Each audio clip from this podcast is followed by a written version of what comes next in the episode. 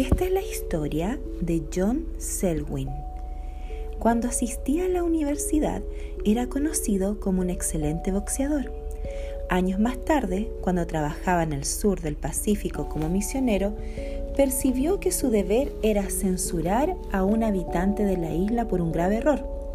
El hombre se enojó y golpeó el rostro de John con el puño cerrado. John podría fácilmente haber terminado con la valentía del muchacho. En lugar de eso, cruzó los brazos y calmadamente regresó la otra mejilla. Sorprendido por la actitud del misionero, el nativo huyó a la selva. Años más tarde, aquel hombre se dirigió al sucesor de John y le pidió que lo bautizara. Después de verificar la genuidad de aquella conversión, preguntó al nativo cómo le gustaría ser conocido como cristiano. John Selwyn, respondió el nativo. Él me mostró cómo es Jesús. ¡Qué testimonio!